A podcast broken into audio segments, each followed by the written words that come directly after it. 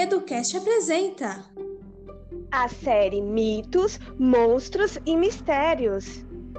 Histórias de um jeito que você nunca ouviu.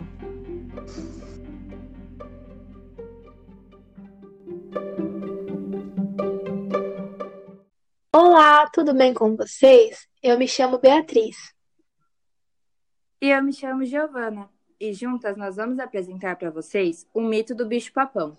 Nesse podcast, duas crianças irão contar suas versões sobre esse mito. Só que são versões um pouco diferenciadas. Vamos lá?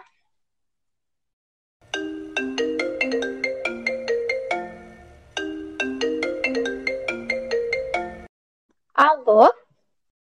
Oi, Bia, tudo bem? Oi, Gi, tudo bem sim, e com você? Ah, eu tô bem. Mas eu fiquei sabendo de uma história que me deu maior medo. De um tal de bicho-papão, sabe?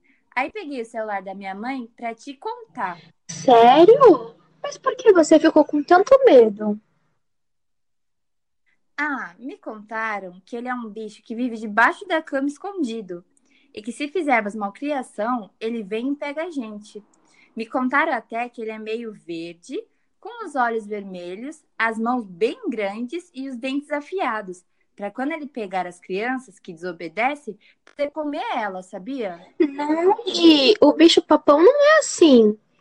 Ele tem o formato de um ursinho de pelúcia, sabe? Tem os pelinhos azuis e ele é bem fofinho. Chamam ele de bicho-papão porque ele gosta de comer muito. A minha mãe fala que quando a gente não come toda a nossa comida, ele vem e papa tudo do nosso prato. Por isso que ele é bem gordinho. Não, Bia. Me contaram que ele aparece quando fazemos uma criação para os nossos pais. Ou quando andamos na rua sozinhos. Aí ele vê que a gente está sozinho e desobedeceu e pega as crianças e leva para longe da família. Nossa, eu tenho muito medo dele me pegar. Nossa, eu não tenho medo dele. O bicho-papão que eu conheço não é assim. Ele é bem engraçado. E além de comer toda a nossa comida, ele aparece em forma de amigo. A gente pode imaginar ele da forma que a gente quiser e brincar com ele. Mas você não tem medo dele te pegar e levar para longe dos seus pais? Não, ele nunca vai fazer mal pra gente. Ele é nosso amigo. Eu não sei. Só sei que eu tenho muito medo dele. Mas será que existe outros tipos de bicho-papão? Eu não sei, Gi, mas eu acho que sim. Porque ele é imaginário, ele pode ser diferente para todas as crianças. Para uns ele pode ser legal e engraçado, como é para mim, e para outras crianças ele pode ser um bicho que dá medo e que aparece quando a gente faz algo errado.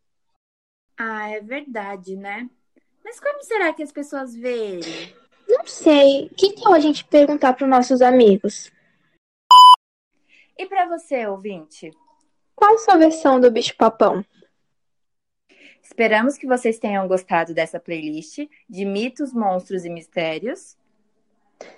Agradecemos pela audiência. Um beijo e até a próxima. Tchau!